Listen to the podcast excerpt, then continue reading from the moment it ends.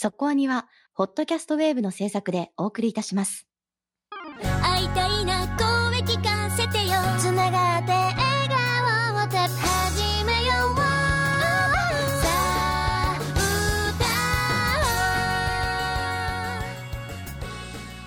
ディープじゃなくそこそこアニメを語るラジオそこアニそこアニ今日はゲストが来てますはい今回は漫画家の桑原拓先生にお越しいただいております。桑原先生今日はよろしくお願いします。よろしくお願いします。お邪魔します。はい、えー、桑原先生今までもそこアニ何度かご出演いただいておりますけれども改めまして、今ご執筆っていうの作品空挺ドラゴンズ絶賛連載中というところですけれども11巻が最新巻でそれは8月に出たっていう感じなのでそろそろ新刊かな、ね。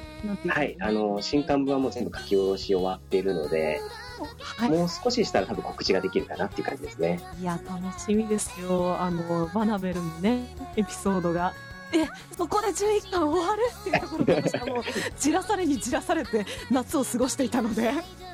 そうです。あの、ちゃんとバニー編がしっかり終わる巻になってますので、どうぞよろしくお願いします。はい楽しみにしています。私バニー大好きなんでめっちゃ嬉しいですよ本当に、うんはいそんな感じでちょっとそこアニとしては珍しい回になるかなと。初めてみたいですね。どうも。十何ね14年ぐらいやってきて。通常会にゲストが参加するっていうのは初めてなんじゃないのというそうですね、まあ、バク転特集しかりこうこれからはそこアニのトークに混じってもらうっていうスタイルが出来上がりつつあるのかもしれないのでまあ一つね、はい。まあ、全然関係ない作品なんだけどね自分の作品とはね。でもまありだと。あありかなっていうのはあります。はい。参加したい人はちょっと声をかけていただければ。はい。ということで今日の特集は？実写版カウボーイビバップですお肌もいい感じノックして新しい扉大丈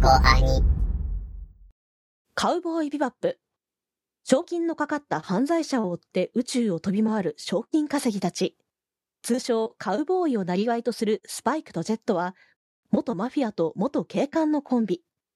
借金を背負った記憶喪失の女フェイ、データ犬のアインも加わって、宇宙を冒険するさなかで、スパイクは過去の相棒ビシャスと最愛の女性ジュリアとの因縁と戦うことになる。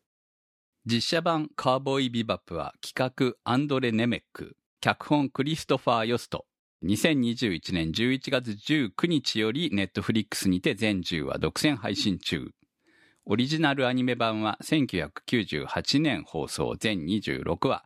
監督渡辺慎一郎、シリーズ構成信本恵子、キャラクターデザイン川本俊弘、音楽菅野陽子、アニメーション制作サンライズによる人気アニメでした。はい。実写版にカーボーイビバップがなるということは特集せざるを得ないでしょうと。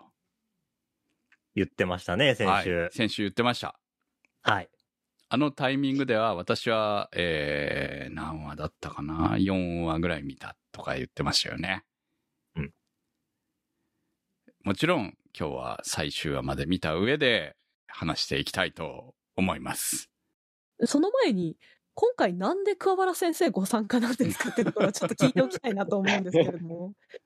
まあやっぱり桑原先生もカウボーイビバップが実写になれば僕が出なければという感覚があったんでしょうかというところから聞いていいですか？そうですね、もう、カウボーイビバップ大好きで、多分一番繰り返し見たテレビアニメと言っても過言じゃないぐらいだと思うので、ちょっとそこアニさんが、あの、実写版を特集するって見たときに、あ、僕も混じりたいなっていうことをちょっと、あの、ツイッターでつぶやかしてもらったら、ちょっとお誘いいただいてっていう経緯ですね。そうなんですよ。私たち桑原先生が入ってるって知らなくて、いつの間にか桑原先生がその回出るからって言われて、え、そ、そ、そうなんですか？そんな回ありましたっけ？みたいなところから。だったので、もうなんかすごい嬉しいです。ありがとうございます。ほらいや、こちらこそお邪魔してます。ねえ。フットワーク軽くいかなきゃ世の中生き残れないなと思ったんですよ、私も。さすがだな、クムさん。久しぶりにこう引っ張り込み現象を見たなという感じがしましたね。いや、でもね、世代的に様々な感想があっていいかなっていうのもあるので、やっぱ、私はね、もうテレビシリーズへの思い入れがもう強すぎて逆にダメなんじゃないかと思うぐらいだと思ってるので自分がね。だから、そういうふうにして考えると各年齢層に各思いがあってもいいんじゃないかというところで、まあゲストがいてもいいかなという感じでしたね。え、皆さん、カウボーイビバップ自体はリアルタイム視聴なんですか？私はリアタイです。1話から見てました。僕はワウワウの再放送ですかね。桑原先生はリアタイ組なんですか？僕はですね、あの、テレビで寄せ集めブルース、テレビシリーズの最終話を初めてテレビでたまたま見たのがきっかけで、なんだかすごいアニメがやってると思って、その後すぐ、あの、ビデオを借りに行って全部見たっていう口ですね。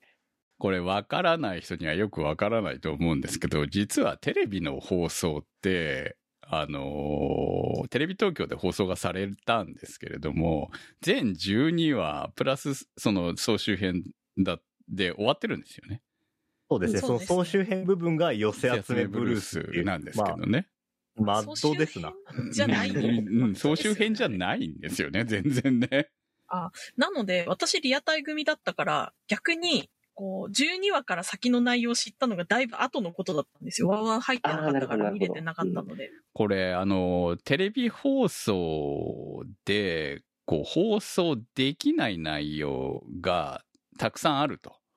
うんいうふうに言われて、結果的に12話、プラス1しか放送できなかったんですよ、テレ東で、そのタイミングは。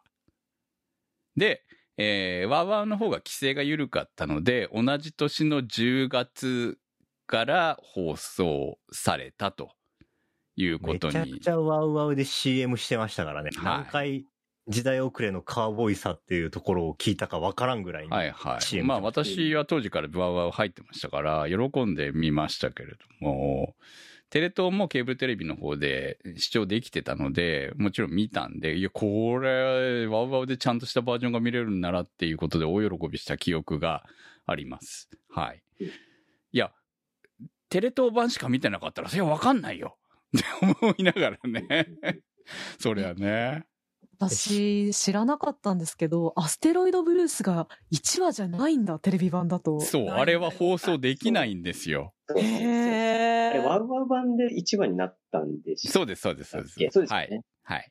いや、もう、ビバップの1話といえば、というふうに思っていたし、まあ今回のね、実写版でも、アステロイドブルースのエッセンスがね、エピソード1でも入ってたし、これこれって感じだったから、すごい今びっくりしてます。なんでまあ、アステロイドブルースがダメだったかって言ったら、やっぱ薬だからっていうことだと思いますよ。うんうんうんううんん。まあそうでしょううね。ん目に入れる薬、まあ、注射みたいな、スプレーか、あれは。みたいなやつ。じまあ、スプレーですね。ね。あれ再現してましたけど、まあ、麻薬の一種だからっていう部分で NG だったっていうところでしょうね。うん多分ね。まあそういういろんな曰く付きの作品でもありながら、こう、まあ、まあ言ってしまえばある種信者を作った、うんうん世界中に信者を作った作人気っていう言い品方ですよね。じゃないかと思うんですよ。で、まあこれはもうこの渡辺慎一郎という監督も素晴らしかったし、ちょうどこのタイミングで先週特集しましたマクロスプラスのメンツがそのままスライドしてきて作っているっていうところも、まあポイントだったのかなと。で、それを作れる、このオリジナルで作れる土壌が、えーまあサンライズの中にちょうどあったていうところなんじゃないかなとは思いますけれども、まあ、本当にびっくりでしたからね、最初。まあほら、アニメ、基本子供向けである必要はないとは思うんですけれども、ある程度、こう、考えているわけじゃないですか。物語は。それに、放送時間帯的にも夕方の6時だったので、そうなんですよ。はいだからその、だいぶこう、渋いアニメ始まったなっていう記憶だったんですよね、私としても。はい。こう、うまくごまかすパターンもあるんだよね。例えば、エヴァンゲリオンみたいに、エヴァンゲリオンも夕方のアニメなんですよね。はい。うんそうでしたよ。でも後半の方は、あれ？ってなっていくじゃないですか。でもまあ、そんなんじゃなくて、もう1話、まあ結果的には1話で放,、まあ、放送できなかったわけですけれども、でも、かといって他の話数は OK なのかって言ったら、まあ OK じゃなかったから12話で止まってるわけですが、そういう内容がね、こう、作、まあ、に、に、本来なら放送するべく作られた作品だったっていうところが、こう、ある種すごいところなんじゃないのかなとは思いますね。まあ、それで鬱憤が溜まって生まれたのが寄せ集めブルースだろうなっていう話ですけどね。はい。と言われてましたよね、当時ね。うんはい。さあ、ということで、まあ、アニメの凄さは置いといて、はい。今回は実写版ということで、まず、実写版が作られるという、まあ、話はもう昔からなんかあったりなかったりはしたと、まあ、いろんな作品ありますよね、日本のアニメはね。で、実際、もう、GO するよと、作られるよという話を聞いて、どう思われましたか？せっかくだから桑原先生聞いてみましょうか。あ僕はですね、割と実写が向きなんじゃないかと思ってたんですよね。その、いわゆる、あの、まあ、もう戦闘シーンもしっかり、ドラマもしっかりですけど、やっぱり人間を描いてて、こう、まあ、怪物も出てこないし、こう、SF 的なハったりも意外となかったりするんで、実は、ちゃんと作ると実写版としてすごく映えるんじゃないかなと思って、すごく期待して、すごく好意的に待ってましたね。おあのー実際こう映像化されたものを見ると、その、うまく、こう、そのお金のかかる部分とかからない部分っていうのを、襟分けているっていうのかな。やってるなっていうののは感じますよね。その、館内はちゃんと作ってるけれども、うんうんその全体像の CG のシーンは意外と少なめだったりとか、うん、ね。あとはスタジオとかで撮っている部分を多めにしてあるとか、まあアメリカのその、そういうスタジオで撮れるような撮影になっていたりとか。いう部分を考えれば、うん、意外とこれお金のかけ方はすそこまでめっちゃかかってるっていう感じじゃないっていう風な、うんうんまあある種まあカーボーイビバップもそうですけど B 級プラスぐらいな感じの。ノリをちゃんと出してるなっていう感じはあるのかなっていうふうには思いますね。確かに。そうですね。ある意味、なんか、その点も含めて、なんか相性は良かった気がしますね。やっぱ実写とは。はい。ちなみにこう企画がスタートしたのは2017年からだったそうなんですけれど、あの、やっぱ一番こう爆発的に話題を呼んだのは、あの、声優をそのまま使うっていうところは結構なニュースだったと思うんですよね。うん。そりゃあね。やっぱりね。うーん。いや、すご、それってもう、す、すごいことじゃないですか。で、実際蓋を開けたら、モブ部分も含めて全員やんっていうのはすごいなと。単純にすごい。皆さんまだ現役でいらっしゃるっていうところまで含めて、はいや、ここれはなかなかとんでもないなっていうふうには思いましたよね。い。そうですね。まあ、石塚雲章さんだけはまあ仕方がないとしても、まあ、最初のね、やっぱり1話、2話ぐらいは申し訳ないですけど、こう、なんていうのかな、こううまく絡めてない。まあ、だって、すごかったわけですよ、アニメはやっぱりね。うんっていう部分で、こう、実写であるっていう映像と、その、まあ、山ちゃん演じるスパイクとジェットっていう関係とこいうところまではまだいけてないなっていう風な感じを受けていたのが、4話ぐらいまで見ていくと、もう、あ、ジェットだなという風に感じさせられるぐらいにはな、ちゃんとなってるなっていう感じにはなってたので、まあ、ちゃんとなってるっていうか、多分ね、聞いてる側が慣れて慣れてくるんで、まあそれもあるうん。なるんでしょうだって回転さんと山寺さんも、あの、共演はいっぱいさしてらっしゃいますし、はいはいはいはい。言うて、もう、ね、大天さんだってすごい、もう、あの、まあねめちゃめちゃ、ベテランですからね。はいそうそうそうそう。ですそワイルドスピードとかでバリバリ向こうの洋画とかもやってる方なんでうんね。うん。なんかね、ある種私としては、ジェットが、あの、まあ、新しく、楠木大天さんになられて、あそこでね、この実写版のキャラクターのチャンネルをね、うまくすり合わせられたなっていう感覚はしていてですね。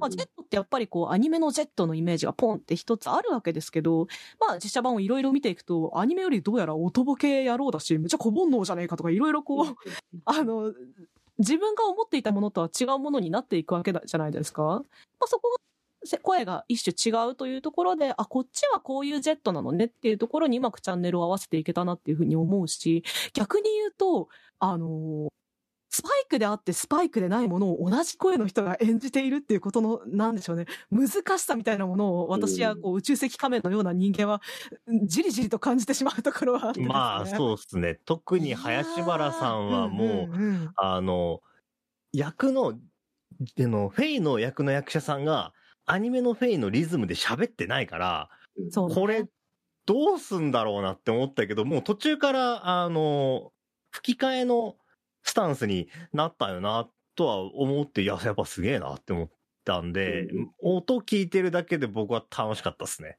ね、一話は確かに、まだこう、声優さんご自身がチャンネルをうまく合わせられているような、あの、ここかな、ここかな、みたいな部分も含めて、ちょっとそこをね、そうそう。これはすごいマニアックな楽しみ方なんですまあ、けど。1話のね、林原さんはね、不思議な感じがね、楽しめますよ、すごく。うんううんん。でも、後半、全然問題ないですからね。そう。対して、スパイクは、なんだろうな、すごい私不思議で、全然同じではないんだけど、一番、えっ、と、なんだろうな、アニメを見ていた身として、あ、スパイクだって割と思えた感じがして、まあ逆に言うと、こう、うん、スパイクに合わせて周りのキャラクターを改変したのかな、みたいな感覚で結構見てたところはあったんですけど、どう、どうでした？皆さん的には。キャスティング、素晴らしかったですよね。うん。と個人的には思ってます、ね。僕も、うんうんこれは。その単純に外見が似てるとかっていうキャスティングじゃなくて、もうちょっとこう人物としてこう真のところで、あの、キャスティングしてて、しかもそれが結構、あの、ハマってる感じがして、キャスティングなんか上手だなって思いましたね。そうっすね。僕も最初に見たとき、最初に実写化するって聞いたときは、え、やんなくていいんじゃないって思ったんですけど、キャストの、あの、顔を見、顔の写真とかを見ていって、あ、この並びでやるんだったら、ちょっと面白そうかなって、あの、思うぐらいにバランスもいいし、だからといって、なんか変に似せまくってコスプレになってますみたいな感じでもないギリギリのところを、あの、攻めてるなっていうので、あ、ここまでなんか、調整した感が見えるなら、見ても楽しめるかもしれないって、そういう感じを受けましたね。ビバップ号に3人の、まあ、こ今作に関しては3人のメインキャラクターが載ってるわけですけど、日本人ではできないじゃないですか。まあ、白人と黒人と、まあ、えーアジア系みたいな。それが、なんだろうな、そういううぞうむぞう感ができるのは、向こうだからこそかなっていうふうにはすごく思う。まあ、実写でやろうとしたらね。うんうん。うんうん。いや、そうなんですよね。あ、そっかって思って、ジェットは黒人なんだっていうふうにも、全然違和感なかったですよ。うん、うん違和感なかったですね、そこは。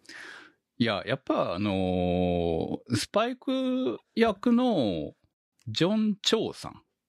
うんうんめっちゃうまかったですね。めっちゃスパイク好きなんだろうなっていうのもあったけど、うんうんうんうん本人が。うん。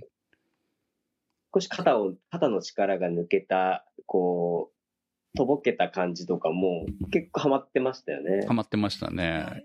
いいいですよね。私は結構あの、ポケットに手を突っ込んで立ってる時の佇まいがね、すごい、あ、スパイクだなって思う瞬間があるのがすごく好きでしたね、うん彼は。ソードフィッシュの操縦桿握ってる時の姿勢とかもね。あ、っぽい確かに。研究してんなーって感じだよね、やっぱりね。アニメ何度も見たんだろうなっていうさ。それが元々のファンなのか、プロフェッショナルゆえなのか、僕は存じ上げないですけど。けどねでも、でもちゃんとそこは考えてくれてるんだろうなっていうのは画面からは分かったなって思いました、あれは。うんその中で、えー、ビシャスええ。ですよ。私は1話を見たときに、久しぶりにかっこいい若本さんが聞こえ、聞けるってあ、思ってあそっち、そっちの話に行く。はい。はいはいはい。思っえ思って大興奮したんですよ。え そして1話からジュリア出るんだ、みたいな。うんうんうんうん それも思いましたね。そしてよ、ね、オリジナルだから、高島ガラさんのね、色っぽい声が聞けるわけですよ。うんいや、もう文句なしじゃねえかと。これは。大興奮したわけです、ね。私はもう、そうです。そのテンションで先週だったわけです、ね。そう、そのテンションではいもうこれが聞けるんだったら、俺はもう特集するしかねえだろうと。それ以外なかったですね、私の中ではね。そう、あの、ビシャスの方、あの、ビシャスってアニメの方だとすごい、あの、顔のパーツも切れ長みたいな感じはいはい、そうなんですよ。アニニメがね、アニメだしね。人間じゃないからね、アニメキャラだからね。そう。そう。でも、あれ、で、あれで、あの顔で若本さんの声がするのは、最初ちょっと、あの、意外だなだけど、あ、合ってんなって感じだったんですけど、うん。あの、今回のビシャスって結構顔濃いじゃないですか。めっちゃ濃いですよね。そうひげ剃って、ひげ、ひげ剃って。眉毛太いし、みたいな、うんあの、顎四角いし、みたいな。感じだったから、ああ、髪型が似合っってねえぞっていう。それは思ったけど。っていうのがあったんですけど、でも、あ、でも吹き替えで若本さんの声がするならこの顔の方が多分今いいんだろうなっていうのはすごく思って、ひょっとして吹き替えまで意識してキャスティングしたんかな？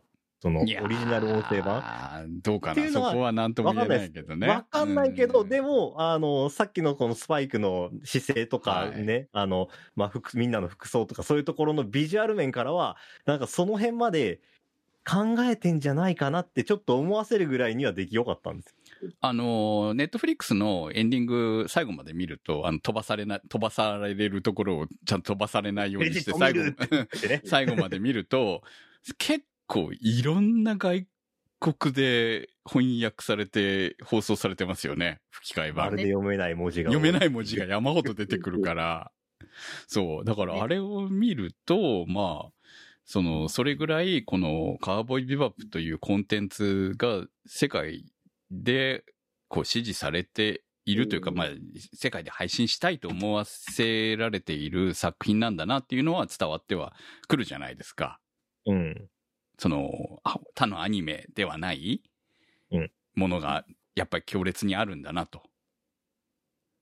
だから、そういう部分で考えると、ビシャスが、をオリジナル日本語版で聞きたいという、っていうか、アニメを見てた人たちがいるわけですよね、多分ね。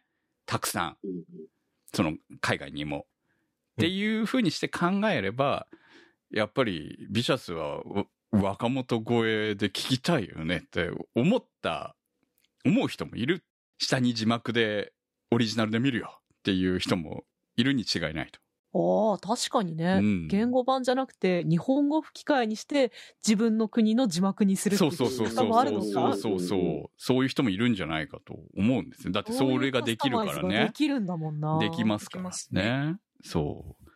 いや、だってオリジナルで聞かなきゃって思う、昔は多分、その吹き替え版じゃないものを見てた人多いと思うんだよね。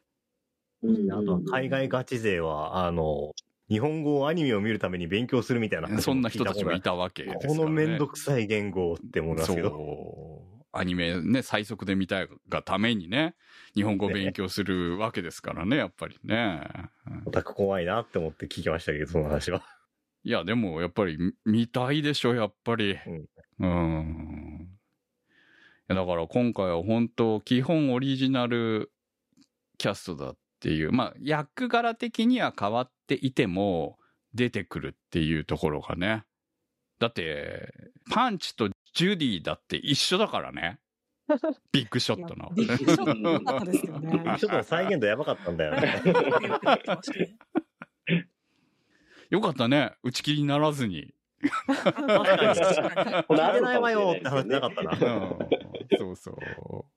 ならなあかったよの、なんか、安っぽさも含めてすごいいいなっていう。うんめっちゃ未来の話のはずなんだけど、すごいハリボテ感があるんですよね。そう、じゃあそ低れ予算だから。そう。一体なんで液晶じゃねえんだよ、っていう感じもね。なんかね、ブラウン管的なノリが素晴らしかったですよね、相変わらずね。ね画面ちっちゃかったですよね。コンピューターのキーボード、普通にあれかいみたいな感じもそうなんねで。いや、それは変えちゃダメな部分もあるし、あの、うん。設定資料はすごく全部、もう、大量な設定資料が送られた状態で作られてるっていうことなんで、まあ、あの、美術部分に関しては、そういうのが活かされているんだ、オリジナルが活かされている部分と、あえて変えている部分と、多分どっちもあるんだろうなと思うんだけど、まあやっぱり、1話見た時に出てきたあの、じいさん3人組、いつ活躍すんだよって 楽しみに待ってたんですけど、結局、今シーズンでは活躍しませんでしたね。レイさんは確かにカメオ感が強かったですね。いろんなとこに行くぞっていう。まあ、資料的なところって話してましたけど、結構こう、アニメと同じ、なんていうんですか、レイアウトっていうんですか、そういうカットもすごいあって、ハッとするところいっぱいありましたよね。こう、実写だと選ばないよなっていうカメラアングルだったりとか、その大胆なカラーの調整とか、バリバリやってて、アニメであることっていうのをすごい意識して実写に落とし込んでるっていうのが、まあかっこいいなって思いましたね。ファンだったら気づくっていうシーンだもんね、ここはね。うん。やっぱすごくスタイリッシュである作品だっていうことを大事にして作ってくれたんだなっていうのはめちゃくちゃ感じますよね。うん。それこそあの、ピエロ、トンプーの、うんが、あの、壁にスポットライト当たって、影だけでバイクが、こう、ボコボコに空中で蹴り飛ばされるみたいなシーンとかを、はいはいはいはいそ。のまんまやってて、若干、まあ、違和感はあるんですけど、でもまあなんかやってくれたなっていう感じはして、そうですよね。入れてくれた感が嬉しいですうん、面白かったですね。それこそトンプの口元のアップで、こう歯をギリギリギリってこう、噛み締めるシーンとかを画面いっぱいにやるとかも結構アニメ的な絵作りだし、そういうのが結構ちょこちょこっとこう、挟まってましたよね。ね、明らかに実写では選ばない卓をアニメでやってたからっていう理由で入れてるんだろうなっていう、うんうんうんそういうのが、まあ、これはスタッフの中に好きなやついるんだろうなっていうのがね、分かってちょっと嬉しいですよね。ですよね。なんか、うん、愛を感じる感じはそうですそうです。しましたはい。よね。うん。結果的に結構実写ものだとあんまり見かけない絵作りになっててすごく個性的だし面白くなったので、うんうんこれ、そう、あの、ビバップ知らない人も見ておって思うんじゃないかなって思った部分でしたね。うん逆に私はビバップ見てない人の方が楽しめるんじゃないかなっていう気はする部分はあると思うんですよね。だって、カーボーイビバップのアニメ版って、やっぱり強烈な記憶として残っている作品なわけなので、それは消せないんだよね、頭の中からもまあ、画面かっこいいからな、あう。れ全部そうな。んですよ。あれめっちゃかっこいいんですよ、私たちの記憶にあるカーボーイビバップは。ただ、クムさん、先週アニメ版の方が良かったって話はやめましょうねって話をあなたがしていたんですよ。あそうです、そうです。そうですよ。でも結局なっちゃうよねってそう話はね。そうそう。よかったから、じゃあ、それをアニメにするっていうのが、もう、比べたらおもし、ね、比べたら、どっちがいいって言ったら、オリジナルがいいに決まってんじゃねえかっていう話になるわけオリジナルだもんうそうそう。だから、その、オリジナルをじゃあ実写にどこまでできるのか、また別のものとしてどうやって見るのかっていう部分で楽しめれば OK なわけで、そういう意味ではやはりアニメを知らないっていう人は、より楽しみやすいのかなっていう気はするし、逆に言うと、これはアニメを知ってる人向けのわドラマなのかっていう、この制作側はどっちを狙ってんのかなっていうところの悩みはありますよね、私の中には。うん。まあーどっちかっていうと私は新規向けで作ってて、ただ、どうしても好きな人がねじ込んでるっていう感じなのかなっていうふうには受けましたね。いや、なので、このドラマが一番最初でカーボーイビバップって作品に触れたら、いや、ドラマの方がオリジナルだからっていう人もきっと出てくるんだろうなっていうぐらいの完成度は誇ってるとは思います。うんうんうんただ私たちは思い出補正があるから、やっぱすごい、で違うんだみたいなことが発生しますけど、大量に。そうだね。難しいよね、そこはね。うん。そこで大量にってちゃんと言わ言わざるを得ないのがね、めんどくさいオタクだな、我々はっていう感じがすごいするけども。まあ、正直なところから行きましょうか。えー今のも正直ですね、はいビジュアルはすごいそうそうそうそうやるなっって。特にね海外資本って感じのね。やっぱりね、やりたいシーンがあるんだなっていうのは伝わってくるんですよ。でう、んこれはやりたい、あれはやりたい、これはやりたいっていうストーリーの中に、一生懸命この、まあ、10話という話数の中に、無理やりねじ込んだなっていう感じはすごく伝わってきてて、だから、どうしてもこれ、まあ、例えば言ってしまえば、アインなんかは、本来なら、あの、あそこで置いてかれるわけないわけですよね。う んはい。でも、気持ち悪いからって言って置いてかれちゃうわけじゃない？でもまあ追いかけられるっていうのも含めてさ、GPS ついてるみたいな扱いじゃないですか、アインは。うん結局。だから、まあ置いてかれちゃったよねってなっちゃうけれども、でも、ああいうこう、えなんで？みたいなシーンは、まあ最終的にね、拾われるからいいけど、まあ、でも、そういうシーンとかが、なんで起こるんだろうみたいなことを、こう、考えていくと面白いこともあるよね。面白いって言い方をしますか？めっちゃ頑張ったなって感じがしますけど。そうそうそうそう。だからいろいろ頑張ったんだなと、こう、組み合わせ的にね、この話とこの話をこうつなげようかとか、そういうふうにストーリーをこうひねってひねって混ぜてったんだなっていう部分があるんだけれども、じゃあそう、じゃあオリジナルより面白くなってるかって言ったらちょっと違うんだよなっていう。実写は実写で、うん。こう、いい解釈だねっていう、実写は実写で魅力的だねっていう改変だと、こう、うん喜ばしいんですそうなんよね。ですよ。そこにね、あと半歩足りない感じがするんですよね。半歩か？いや、私今めっちゃ優しく言ったんですよ。それはね、あの、本音から言うともっとマイナスだろうっていうような回もあります。はあい。多分、多分、ここからね、あの、後半の話のネタバレが出てくるんで、まだ見てなくて見あの話だけはしたくないうん、そうそう、あの話だけはしたくない。まだ、意外とね、これね、4話ぐらいで終わってる人もいると思う。実際コメント今回4話までしか見てない方からコメントが来てたんで、さすがに4話じゃダメだと思ってボツにさせていただきましたけれども、でも、大体あのコメントで大まかに当たってるなという。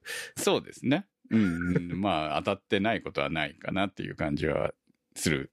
でも、その、ストーリーに関しては、あれからどんどんどんどんこう、なんで？なんで？っていう風に変わっていくわけですよ。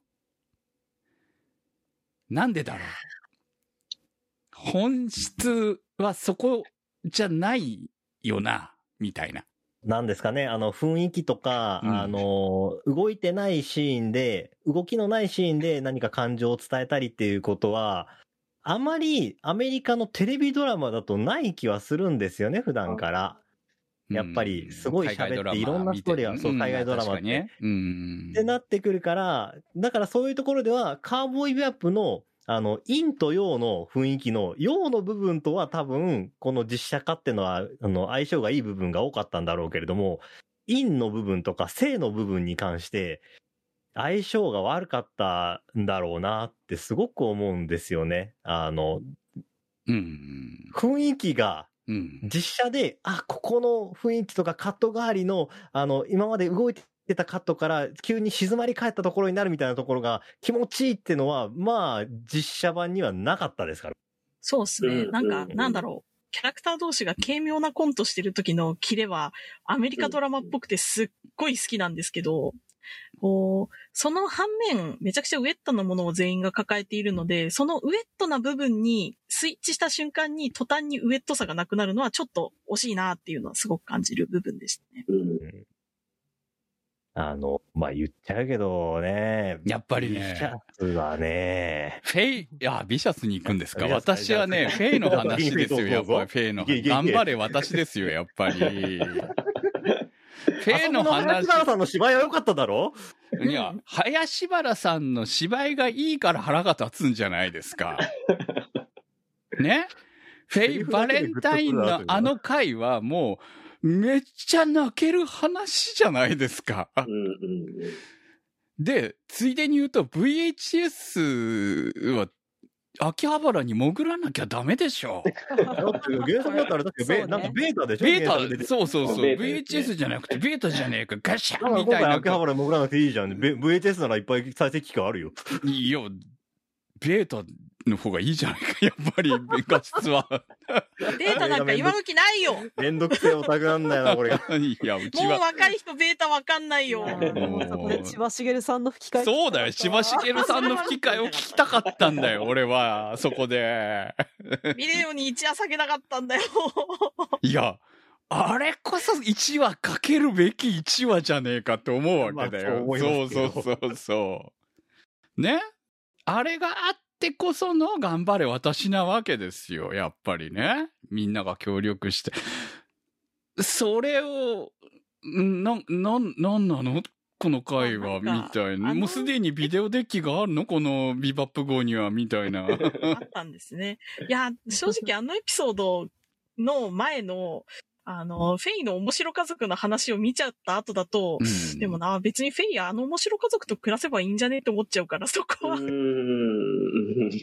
意外と合ってんじゃないかな、馬が、みたいな感じあるんですよね。でも、もともとのそのフェイのあの元家族も変な連中ををでしたよね。まあ確かにギャグっぽいキャラクターたちだったから、まあなおさらそのフェイとの関係っていうのが、こう、まあ、ヘビーな話だからこそ、そこの部分は逆に軽くしてるみたいなバランスが取れてたのかなと思うんだけれども。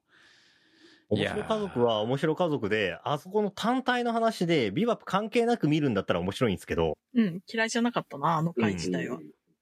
ただ、カーボーイビバップっていうコンテンツで、しかもフェイバレンタインのエピソードとして、ビデオの話の前に入れるかっていうところはかなり、あの、感覚の違いを感じざるを得なかったです。な、日本人とね。そうそうそう。ええそうなんですよ。だって別にもうあれだと本当、うん、いいじゃん別に過去とかどうでもさって。過去とかどうでも良さそうなフェイがすげえ過去にこだわるからいい話。そうなんですよ。本本当はね。そうですね。そうそううんずっとね、フェイはやっぱり過去に縛られているわけですから、それが、うん、ちょっとね。そう実写のフェイって結構、あの、逆になってちゃったんですよね、話が進みうつれて。ん。なんか、過去にこだわってそうで、今、な過去にこだわってなさそうで今サバサバしてるみたいなところとは、逆の性格に見えていっちゃったんで、結構そこは、あの、なんていうんですかね、解釈違いっていうんですかね、こういうのはね。ああ、そうですね。そういう感覚がしました、僕は。これはね、シナリオの問題もあると思うんですけど、アメリカのそのドラマの作り方の問題もあるのかもしれなくて、これ、最終的に何も解決してないですよね。ああ、お話が実お写版終わったが実写版終わった後、ええ。そこがある種アメリカっぽいなって思っアメリカドラマっぽいなって思った部分ですよね。続きを作れるように続きを作れるように作るのが基本。しかも、その、まあ、人気度によって作られるかどうかがわからないから、100%作れるわけでもないし、っていうパターンなんですよね。一段落はさせるけどな。そう、そうなんです。場合によっちゃ最後にとんでもないことが起こって終わる。でも、2期があるかはわからないっていうパターンなんですよね、これはね。で、だから、そのフェイの話も、ああいう風にしかせざるを得なかった、まあ、尺のもん、もうぶっちゃけ尺の問題だと思うんですけど、で、まあ、やりたいことっていうのが、そのスパイクとビシャスとジュリアの、まあ、三角関係と組織の関係だったっていうところに、で、まあ最後に、あの、ステンドグラスのところで戦わせたかったんだなっていうことに至るわけですよ。まあ、正直、あれ絵で見れたのはすごい嬉しかったんですけど。かっこよかったですよ。確かにね。はいでも最後に撃つのが、ジュリアでいいのかっていう、いや、ジュリアは死ななきゃダメだろって思うわけですよ。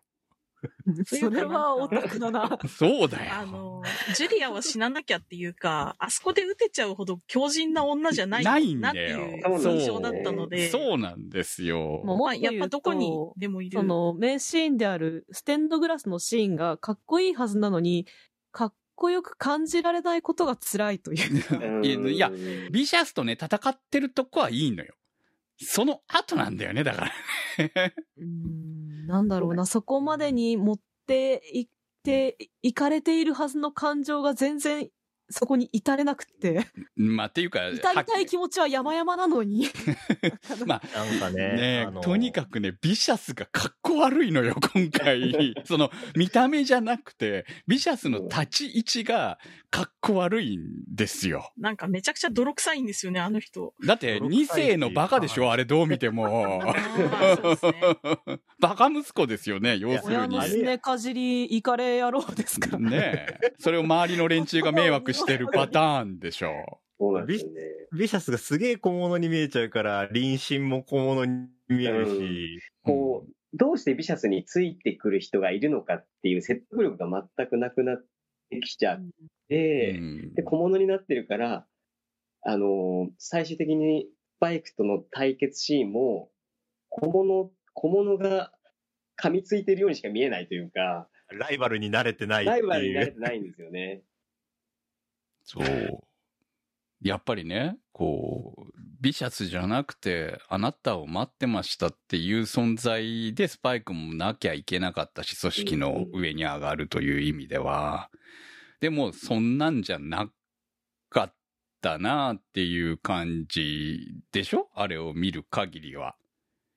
ドラマを見る限りは。うんそうですね。っていうかん。あのね、ビシャスを描写しすぎた感がすごいそうなんですよ。だからビシャスはね、謎がいいのよ、謎の方が。そう、ビシャスもジュリアもすごいミステリアスなキャラクターで、うんそれって、あの、び描かれてるところが少ないから、勝手に妄想して、勝手にあの視聴者が盛り上がるでしょ、みたいなところがかなり大きいウェイトを占めてたのに、丁寧に、いや、こいつは実は組織でこういう立場でこういうことがありまして、こういう陰謀を巡らせてってやっちゃうから、いや、それはさ、いや、心配するだろうし、それで逃げ出さないジュリアはなんでビシャスにずっとくっついてるの？スパイクがいなきゃビシャスしか男がこの世にいねえのかみたいな、そんな風にしか見えないから、だってさ、こう、テレビシリーズの全26話の中で、ビシャスの話なんて何回出てくんのって感じなわけだよ、言ってしまえばさ。それでもめちゃくちゃかっこよかったな、あそいうつっていうそ風に思こ、そってるれ、それで、ビシャスが最後全部ね、25、26話で、ビシャスとジュリアが全部持っていくから、かっこいいんだよ、このドラマはさ。そうですねで。その前に、ハードラックウーマンで、全部一応う、んうんうん。綺麗にして、最後のラストに持っていくっていう前後編で、盛り上げるだけ盛り上げる。こう、今大事なものができても、それでも過去を生産しないと生きていけないんだよっていう感じがね、良かったですよね、あれは。そうですね。そう。大体あの、スパイクの固めの話もなくなってるでしょうん。今なんか回。微妙に映像としては入れようとしてた節はありますけど、リアルフォークブルースはあるくせにな。そうね。過去話絡んでる時は、とりあえずリアルフォークブルースかかってんなって感じの使い方でしたけどそうなんですよねとりあえずかかってな。あの、あの回想の映像もダサいんですよ。河原先生、いやまあね大丈夫ですか？いやいやいや。いや、でも事実ダサいんですよ、あれがそうなんね。ですよちょっとねそうなんですよ。カラオケっぽいというか、カラオケの裏で流れてるビデオで。そう流れてる映像っぽいというか、そう、そうなんですよね。な、なんなんだろうな。こう、結局カーボーイビバップの面白さって、本筋はそこにあるんだけれども、でもその回なんてめったに実は出てなくて、で、その間にいろんな様々な、その、本当にカーボーイのね、お話からなんか変なお話までいろんなものが混ざって、て、たまに、お、今回はビシャス回かっていうのが入ってる。まあ、で、しまあかね。も、その、ビシャスの過去も、ジュピタージャズの前編と後編でやることで、かっこよく見せて、まあ、うん。かっこよくっていうか、あ悪いやつだなっていうのも含めてかっこよく見せてくれてた、みたいな話があるからこそ、成り立つかっこよさなんだよね。だから見せすぎたらダメなんですよ、本当にビシャスはそうです。ねあと、あの人、寡黙なのがかっこよかったんだなっていうことには気づきました。よう喋るな、こいつって。喋りますな、お前って。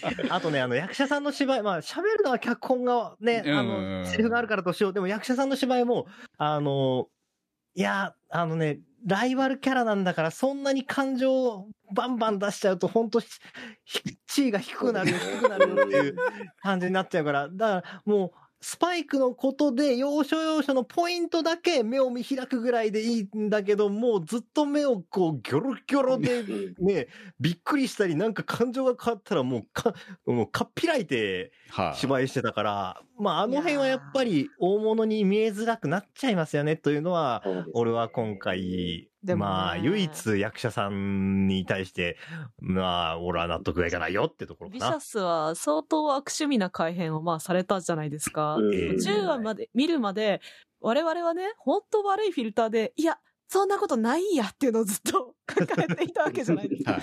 私は本当にね、エピソード1のマグロの部屋から気づけばよかったんですよ。もうあれからもう悪趣味は全開だったんだなっていうことに本当に気づけばよかったんで、すごく思う。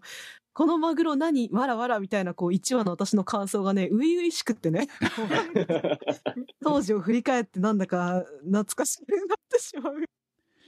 いや、そういう意味では初めて見た人は多分そう、あの、うんそうだね。こういうやつなんだなで済むんだろうけど、元がね、めちゃくちゃバチクソかっこいいやつだからっていうのでね。そうなんですよよビシャスは最高の悪役なんですよね。別にあの雰囲気をなぞってくれとは言わないけど、かっこよくあってほしかったんだけど、かっこ悪いのが問題なんだっていう。そう。それにね。今の若元節が入っちゃうもんだからね、もうこれがね、一本間違うとね。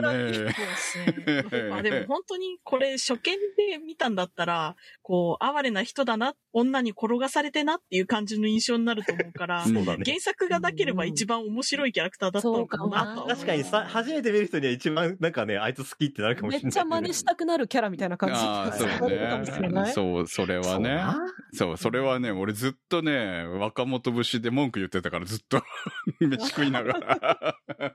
若本さんの芝居を見ながら若本としてもで文句言ってましたよ、そうです私は。最近の若本さんのなんか役の感じと、あれが組み合わさったやつが、うんもう、これが新キャラだったとしたらもう最高に面白かったと思う。ああ、そうね。そうね。嫌いじゃねえってなったと思うんで。もうちょっビシャスって言われもうね、50代でよかったんだよ、ビシャス、本当に。そのぐらいな感じだよね、とてもね。その、今、まあ、あの年齢ではないよな。そのスパイクと一緒にみたいな感じじゃないかなっていう感じがあって。全然レッドドラゴンの幹部っぽくないっていうところが許せないんですよ。まあ、坊レッドドラゴン。ガバガバでしたからね。そうだね。そしてジュリアですよ、本当うに。ん途中までなんでこの女はこいつあの、こいつから逃げねえんだみたいな状態で見てたよ。いや、俺はジュリアめっちゃ好きなんですよ。もう、高島ガラさんの声と合わせてめっちゃ好きなんですよ。うん。憧れの女性と言っていいぐらいの。ああまあそうかもね。憧れの女性像の一人ではありますよね。うんアニメキャラの中でもベストに入ってる、うんベストにそう入って見えるように作っちょっとしか出てこないよね。そうそう、ちょっとしか出てこなくて、なんかこう意味深な言葉だけを残して、去っていって、最後は死ぬという男のために、いやもうリス、んなんていうの、もうドラマの、ね、理想的ヒロイン像かっこいいって、この、この展開す、めっちゃ痺れるってなるキャラクターですわね。そうそうフェイをねね、ちょっとしか出てないのに、フェイの位置を全部持っていくような女ですよ。そうですね。ジュリアはフェ。イは、ああ、生きられないから、こう、人に寄っかかれないんだよっていう話とかあったわけじゃないですか。はいこのエピソードも好き。そあそこすごい好きだから、いや、なんか好きなん、ですよ。正しくか弱くあってくれみたいなイメージありますそうよね。ですね。うん強い女だけど、そう、強い女なんだけど、なんですよ。ジュリアは決して弱くはないんだけど、でも、ちょっとあれはあれはひどい。あの結末はひどいでしょ。すっげえアメリカのドラマっぽいなと思って。いや、だってあれはジュうんビシャスも殺せないし、ジュリアも殺せないから、えー、第2期に続くために生き、残しました、みたいな感じ。いや、まあ、あそこで打った段階でもそうですけど、あの、続きは明日なって言ったの、本当最高にこれ、なんだこれって思って。いや、あれがあったから逆に、あの、うん明るく見終えた、見終えることができたって感じですかね。それはね。すげえな、これって。はいはい。まあまあ、そう、そうに言えばそう。違うんだって、そう。うんいややっぱりね、あの、アニメオリジナルが最高なのは当然として、で、そこで比べても同じことやってほしかったかって言われるとそうじゃないけど、いいものは見たかったんだよね。でも、はあ、海外の人から見るとオープニングの後ろの文字って日本語にするとこんな感じか出して、みたいなところとかも含めて楽しかったんですよね。楽しかったけど、なんかこれだとな、あの、普通の海外ドラマとして見ても、いや、そらお前3人いて、ね、男2人で女1人でこんなことをね、あの、スパイクとジュリアがやったらそれはビシャス怒るでしょみたいな、ね、うん。そういう納得しかできない話があった後に、続きは明日って言われたら、こいつが一番はやべえやつじゃねえかっていうことになっちゃうと、それはカウボーイビバップの元とはかけ離れすぎてるから、うん。タイトルをビバップにする必要があったのかっていうね。そこだよなうん。あれですよね、スパイクがどうしてジュリアを愛したのかとか、ビシャスがどうして愛したのかって、アニメ版だと多分、あんだけ、あの、綺麗で銃をぶっ放して車乗り回すけど、あの、フェイが最後に、綺麗で危なっかしくて普通の女だったって言うじゃないですか。ああ、ありましたね、そこなんですよね、多分。あの、ビシャスもスパイクもジュリアを好きだったのが、なんかその危なっかしくて結局普通みたいなところのけなげさというか儚さみたいなうん。ところとかをなんとなくこっちが読み取るじゃないですか、アニメ版は。はええうんそれが実写版だとこう、ヒステリックに怒ってだけど自分では行動しないみたいなキャラクターが最後に覚醒して撃っちゃうみたいなところもちょっとやっぱり人物描写としてよくわからないところはあるんですよね。あんなに尺割いてるのにね。そうそうなんですよ結。構ね、ジュリア出てんすよね、今回ね。まあ、美人ぱすごい美人さんですけどね、確かにね。描きすぎだったんじゃないかなうんだからねす描きね。すぎだったいや、ちょっとね、あれですよ、ビシャスとジュリアの回を、うんあの、あと30分減らして、キノコが宇宙船を侵食する回とかをやってほしかったですねロブス。ターの回とかね。ロブスターの回とか、うん。いやー、やっぱいい話いっぱいあるじゃないですか。ヘビーメタルクイーンも見たかったしさ、これこそまさに SF じゃない？まあ、アメリカ似合うと思う。似合うと思うの？絶対探してきて、カラカラカラってね、やりゃいいですよって、言ってくれ言ってくれって感じで。そう。ああいう話も欲しいしさ、その、ね、さっき出たマッシュルームサンバみたいな頭おかしい話もいいしさ、あいや、の私今回の実写版だったらカウボーイファンクめっちゃ合ってたと思うんだけどな。これなあのアホを出してほしかったんだけどな。そうですね。いやちょっと期待しましたよね。絶対出てくると思ったのこれ出てくるか。なって待ってうんた。アンディ出さず、な、いつ、どうすんだよって思ってたもん。なんで出ないのアンデからジローィ。マルって呼んでたらどうしようとかちょっと思ってたけど、うんそんなことはなかったわ。アンディ出ないの？寂しいよ、やっぱり。テディ・ボマーは出てきたのにね。テディ・ボそうだよマーがめっちゃ早く出てくるから、あれもうじゃあアンディ出てくるのかなと思ったら、うんアンディ出てこねえし、本当に。あと、やっぱりスペースシャトル出すべきでしょう。ワイルドホーセス。いやワイルドホーセスいいですよね。めっちゃいい話じゃないめっちゃいいんですよね。そう。あれもいい話なんだけど、なんでないの？だからこういうのをやってほしかったわけですよ。もう、はっきり言えば。もう、はっきり言えば、組織の話なんかどうでもよかったわけですよ。いやでも正直ね、オープニング最初見た時は結構上がったんですよ。それこそね、うんピエロとか、はいはい。うんあのー、ステンドグラスのカットもね、最初から出し惜しみなくオープニングで見せてたので、うんそれこそこう、アニメで私たちが見ていたみたいな、この期待感はすごかったですよね。まあ、むしろ思ってたよりいいもの出てきたなって印象だったんです、うん私は。。うんうんそうね、オープニングではそういうふうに思った、ねえタワ。さんは全編見てもってことでしょ？あーあ、それでも、うん、そうだね。思ってたよりはいいものだったんだけど、不満も今喋ってた通り出てはいるって感じですよね。うん。あ不満が言えるぐらい、あの、こうなってりゃもっと良かったのにって言えるぐらい良かったんだなとはそうですね。作らねえ方がマシだよ、こんなのにはなってないっていうのは。あんなのなかったよとは言わないですよ、絶対に。まあ、私はとにかく、あの、もう二度と聞けないと思ったスパイ本、あの、い実際にね、こう、オンエアに載っている、そう、スパイクとか、他のメンバーの声が聞けた、まあ、それはビシャスもそうだし、まあ、ビシャスちょっと問題あったけど、そのね、ジュリアもそうだし、聞けたっていうのは、やっぱり私の中で、あの、もうこれ、これだけでご褒美っちゃご褒美だったわけですよ、私の中では。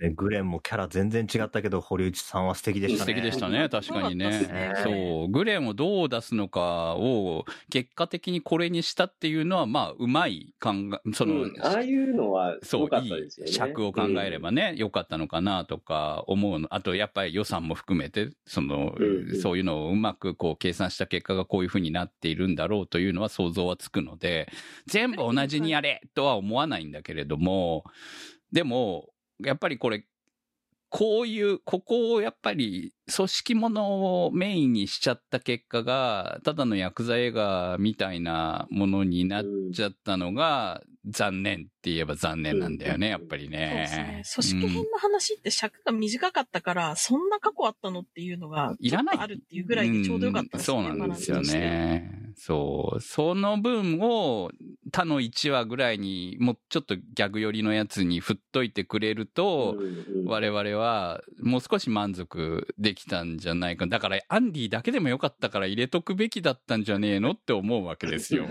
まあね。そう。でああとは、まあ、あの、ジェットの娘がいる設定とか、うん僕はあれ、あれあを出しちゃうれと、はね、いらないんじゃないか。そうですねあのジェットは一番大事なのなんだって言われたら、それは娘に決まってんだろうになるから、だとするとキャラクター変わっちゃうから、そこはね、うんそういう追加はやめた方が良かったと思う。うん。そうだね。あんなぶつくさ言ってても結局、もう彼らのことを家族だと思ってるんだろうなっていう、どうしようもない感じが嫌いじゃなかったんで。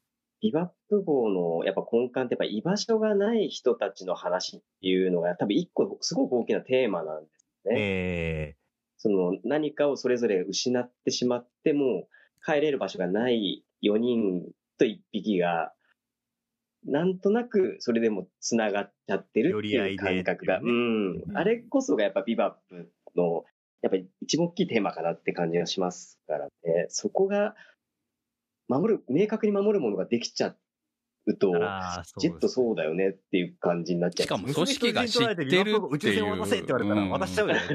組織に知られてるのがまずいですよね、それをもうね。ねうんあんなのもう普通の生活を送れないよ、もう。ね普通に考えるとね。元同僚がどんだけ守ろうが、向こうは犯罪組織で襲ってくるんだから、もう無理だよ。うんまあ、ボロボロですけどね、もうこれでね。いや、でも、まあ、ジュリアが上にいることになるのか。そうか、ビシャスが。B1 だったら立て直すんじゃないですか、ビシャスをの名前で、ジュリアが立て直す形になるんでしょうからね、あれはね、またね。レッドドラゴン世襲制だった。うんうんそれは知らなかったな。あそこの親子設定いります？いらないでしょ。なんでやっぱ親子設定にしたんだよって、やっぱ、そこもね、なんかね、よくわからない。やっぱそうですよね。やっぱ成り上がり感も含めて美術館っぽかですね。そうそうそうあの昔傭兵部隊でやってて、うんんここからっていう、から一本で、こう幹部のところまでのし上がっていく感じとかも含めてかっこよかったいや。でも今回のビシャスただのバカなんで、本当に。そうなんですね。そうですボンね。ボンでしたね。そう、ボンボンバカですからね。面倒見なくちゃいけねえんだよって、あの、ね、幹部のおっちゃんが言ってましたけど、本当に同情すると思う。そういう部分のね、なんか改変がやっぱりさすがにちょっと、その、納得しづらい。うん。だから今後の作品を作る上でもいろんな問題が出てくんじゃないの？というふうに思う。まあ、できればの話ではあるとは思う。脚本には入ってても、脚本がね、ポシャることは海外ではいくらでもある話、まあ、現実にね、日本でもある話ではあると思うんで。ただ、ただまあ僕は1話から5話ぐらいのお気楽会は結構楽しく見れて、あの、それこそあの、環境テロのおばあちゃんとかめちゃめちゃいいなって思って。最高でしたね、あれ。あれ表情、喋り方、バッチリやんっていう。猿にしなかったの？は何かいろいろな法て法的な問題があるの？がなんなんすか？なんかよくわかんないですけどね。向こうでは。わかんないどうのね。タイプがあるのか知らないけど、うんでもまあ、やってることは同じだし、何よりね、ビジュアルと芝居がね、いや、これはまんまでしょって。でもまあ、あれはね、いるいるって感じだったからよかったよ。楽しみって感じだったんで、だから、まあ、もし2期があるとすれば、そういうそれこそカーボーイ会、具にもつかないような話をうんどうでもいい回をいっぱいやってほしいんだよね、本当にね、やるんだったら。これでとりあえずいいじゃん、組織はって置いて、どうでもいい回をやってほしいけど、最後にまた、あの、ビシャスが出てくるのはやめてほしい。もういい。まあ、そうですね最後いくらぐらいで出てくるんですよ、その話がう。んまあ、最後の1話でいいよ、最後の1話でも。マジレッドジョーン、ほんとたまにしか出ねえなって感じだったから、うんそんなもんだよって。っそんなもんでいいんだからさ、っていうね。ていうね、いいところもあったけど、はあの、うーんっていうところはね、多かったですね。い。はい。欲しいなって思うことの多い作品だなっていう感じ。映像がちゃんとこう期待を超えてきた分、ストーリーの残念さにこう納得いかなくなっちゃう感じありますね。ねもっとね、ひどかったら、ある意味、あ、ご、あれ、ゴミだからって言えてと思うんですよ。そうですそうそうそうですね。そんなものは存在してないしてないって言えたと思うんですよ。言い方してた可能性あるんですけど。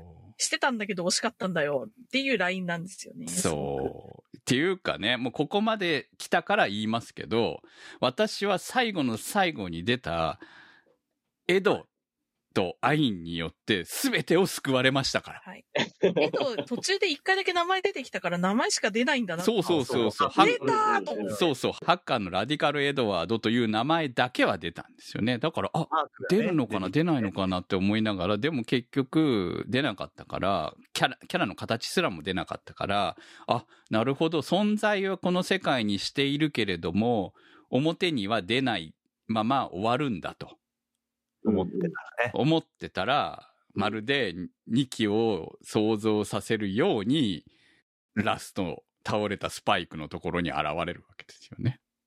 しかも、多田さんの声で。多田さんの声で。そうそう、そうなんですよね。あれちょっと感動しますよね。あれ、そう、多田さんね、あの、うちに歌のゲストとして出ていただいたこともありますけれども、ね。はい。はい、あの時にね、江戸の話もしていただきましたけど、本当に、ねえ、また江戸ができたんだっていうのがね、私も嬉しい。本当に。があるとすれば、そのね、あの、あっけらかんな芝居を聞くのだけでも聞きたいなっていうのがね、うん見たいなっていうのはあります。そうなんだよね。だから次があるんだったら、エド・アインが乗るわけでしょ？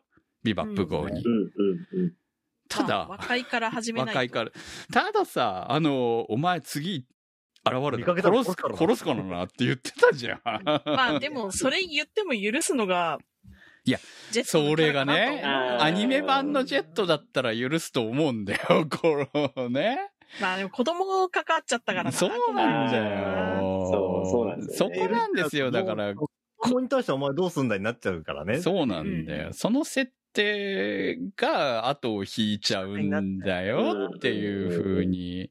フェイだっていずれ戻ってくると思うんだよね。自分探しの旅が終わったら戻ってくると思うから。あハグして出ていったからな。うん。だからその辺はちゃんとうまくやってくれないと2期につながらないぞ。1期の問題が結果的にエドでごまかされないぞ、俺は。と思いながらもどれだけエドが出たのが嬉しかったかっていう。でもエドが出てそのまんまなんか、あの、あれからしばらくしてなんだかんだでみんな一緒の船にまた乗ってますってとこから始まっても別に。まあそれでいいんじゃないの？あ二期は もう強引でやっていいと思いますよ。うん。そんなんでいいよ、そんなんで。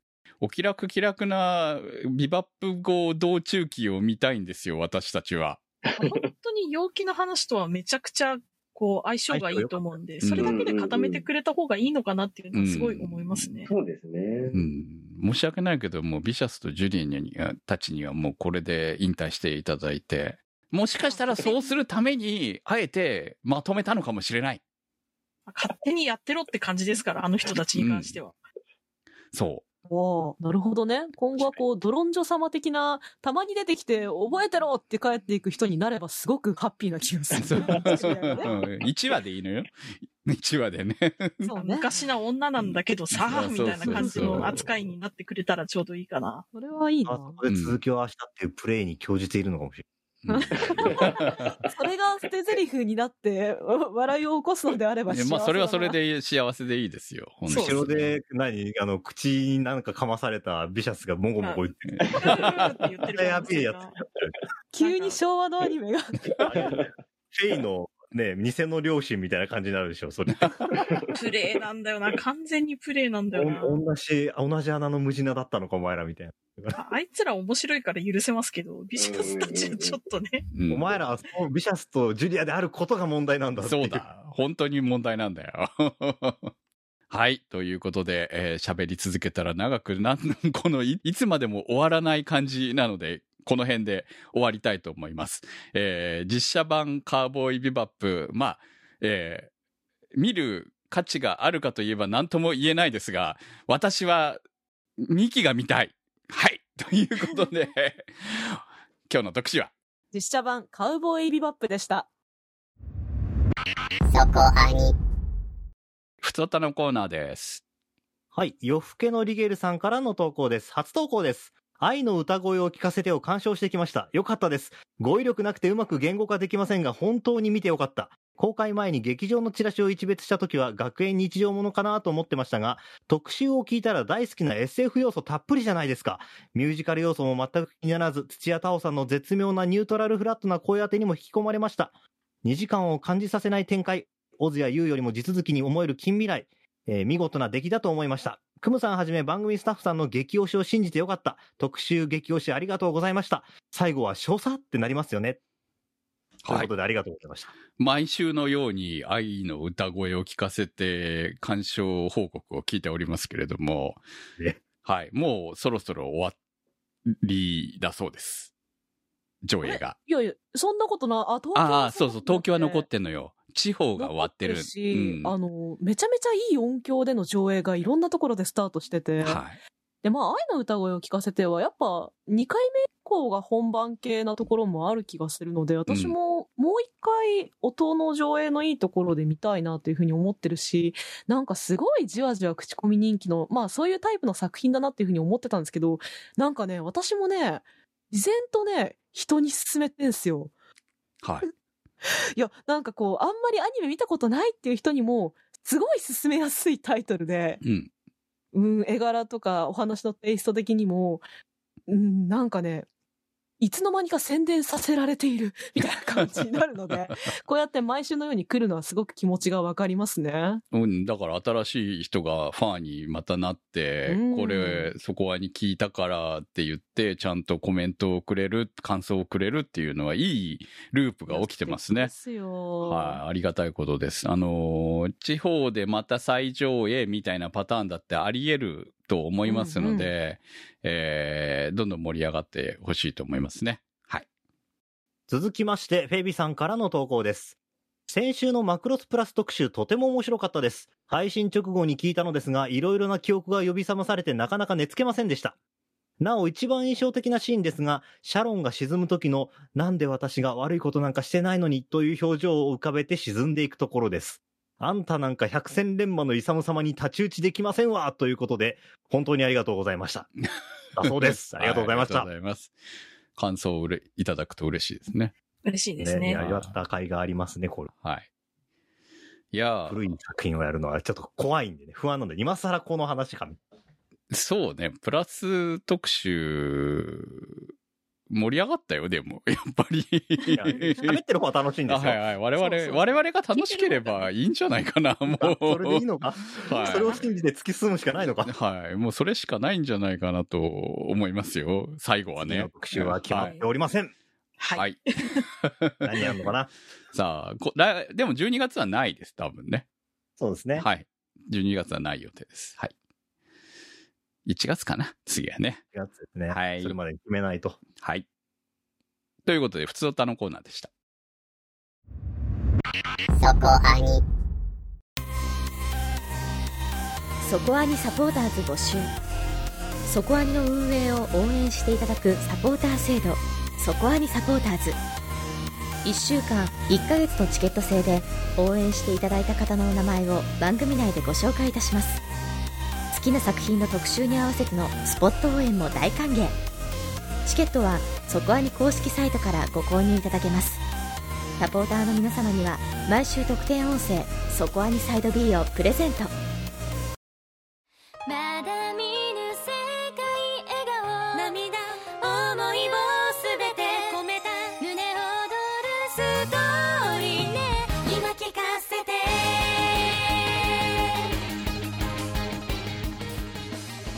お送りしてまいりました。そこアニです。せっかくなので今日は特別ゲストの桑原先生どうでした？いやまだまだ喋り足りないというか、あの、音楽の話に触れるのを、すっかり忘れてたなって今思ってるんですけど。あら その、いやめっちゃ私今聞いてますよ。今めっちゃ聞いてますからね本当にね毎日。そう物語はともかくとしてやはり菅野陽子天才だなっていうふうに。いやー素晴らしかったですね。しかも、うん。本編劇版っていうのがもう贅沢すぎてよかったですね。はい。新新録もありますよね確かね、そうですね。うん。はいはい。でちゃんともう配信もされているので、えーぜひ聞いてまた振り返っていただければと思います。はい。まサイド B の方でちょっと音楽触れられたらいいかなってそうですね。本当に今日はゲストであるにもかかわらず我々が結局いつも通りめちゃくちゃ喋ってしまって申し訳なかったです、あはい。すいません。また来てください桑原先生。ぜひよろしくお願いします。ありがとうございました。楽しかったです。ということで来週の特集ははい来週の特集は無職転生異世界行ったら本気出すを特集いたします。ね、今期のアニメは全然やらないと言われているそこアニですがやります。やっと。はい。はい、やりますので投稿お待ちしております。どこなんて好きは？そこアニ .com までメニューバーにあります。投稿募集をクリックして投稿をお待ちしております。実写版カーボーイビバップ特集は立ち切れ線香さん青梅財団さん BAY555 さんマキさん夜さえあればいいさんニワッチさん常新さん福さんメガネ属性ノットイコール負け属性さん黒うどんさんたけさんひひさん塩塩さんアンキューさんアビマルさんのサポートにてお送りいたしました。サポーターの皆様には毎週アフタートークそこアニサイド B をお届けいたします。今週もサポートありがとうございました。それではまた来週お会いいたしましょう。今週のお相手は桑原拓人。クムと那瀬ひとみとタマと宇宙世紀仮面でした